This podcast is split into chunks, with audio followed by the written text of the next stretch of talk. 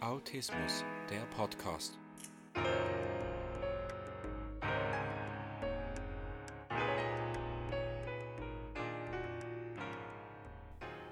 Herzlich willkommen zum Autismus Podcast. Heute geht es um das Thema Toilettengang. Einigen Menschen im Autismus-Spektrum macht es Schwierigkeiten mit dem Umgang mit dem Toilettengang. Ich gehöre auch dazu, aber dazu komme ich später noch. Es gibt auf jeden Fall, so viel ich mitbekommen habe und auch erlebt habe, verschiedene Gründe, wieso man diese Probleme haben kann. Zum einen ist es so, dass einige die Blasen im letzten Moment spüren, dann wenn es schon zu spät ist und die Hose nass ist. Zum anderen haben ja einige Menschen im Autismus-Spektrum auch Mühe, sich mitzuteilen. Das kann auch ein Grund sein.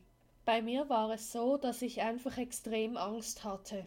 Alles, was neu war, was mir neu war, hat mir richtig Angst gemacht, was ich zuvor noch nie gesehen oder gekannt habe. Wir waren an jenem Tag auf den Weg in den Urlaub und haben an einer Autobahnraststätte eine Pause gemacht und dann mussten wir auch zur Toilette, natürlich. Und dann kam ich darunter. Was zum Teufel ist das für ein komisches Teil?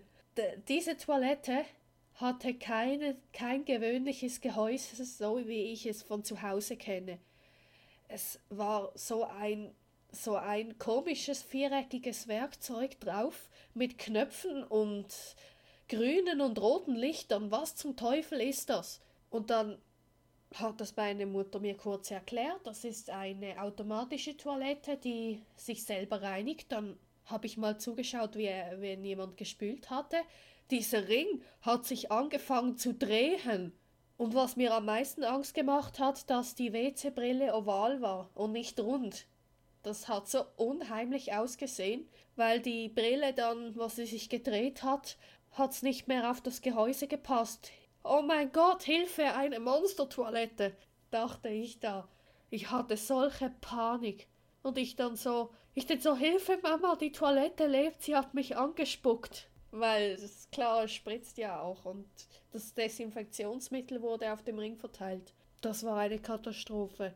Da bin ich nie gern zur Toilette gegangen, also ich habe da wirklich Begleitung gebraucht. Und es hat sehr lange gedauert, bis ich mich darauf gesetzt habe. Also heute als Hauswirtschaftsfachfrau bin ich sehr froh, dass es diese Toiletten gibt, da ich in der Schule auch sehr viel über Hygiene gelernt habe. Und das eine der saubersten Toiletten ist die selbstreinigende, ist ja klar, irgendwie. Und ähm, diese Probleme hatte ich auch sonst, wenn ich bei jemandem zu Besuch war oder unterwegs im Zug war. Auch dort habe ich mich nicht getraut, auf die Toilette zu gehen. Eben halt aus diesem Grund, weil ich es nicht kannte.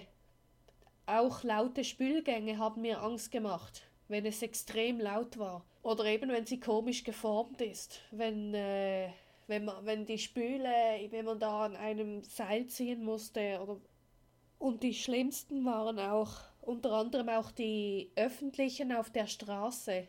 Da diese WC-Brille, die man runterklappen muss, die waren auch ganz schrecklich. Also das war ein Albtraum für mich das hat auch so lange gedauert, bis ich das überwunden habe. Ja, und was habe ich gemacht? Neben der Begleitung meine Eltern mussten mir auch mehrfach versichern, dass nichts passiert ist, nur eine Toilette, sie sind in der Nähe. Sie warten vor der Tür.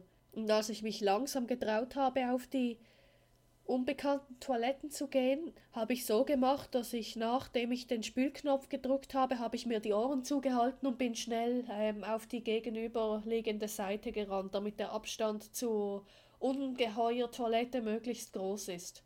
Oder ich habe, wenn ich wusste, dass ich eine Zugreise vor mir habe, den ganzen Tag Zug fahren, dann habe ich extra nichts mehr getrunken, damit ich nicht auf Toilette muss. Aber das würde ich euch gar nicht empfehlen. Macht das nicht, weil das ist nicht gesund. In Teil B erfährt ihr dann einige Tipps, wie man solche Probleme lösen kann. Nach meiner Theorie und auch nach meinem Vorbild, Frau Dr. Britta Schirmer, die ich euch dann in den Show Notes verlinke. Bis dahin wünsche ich euch eine gute Zeit.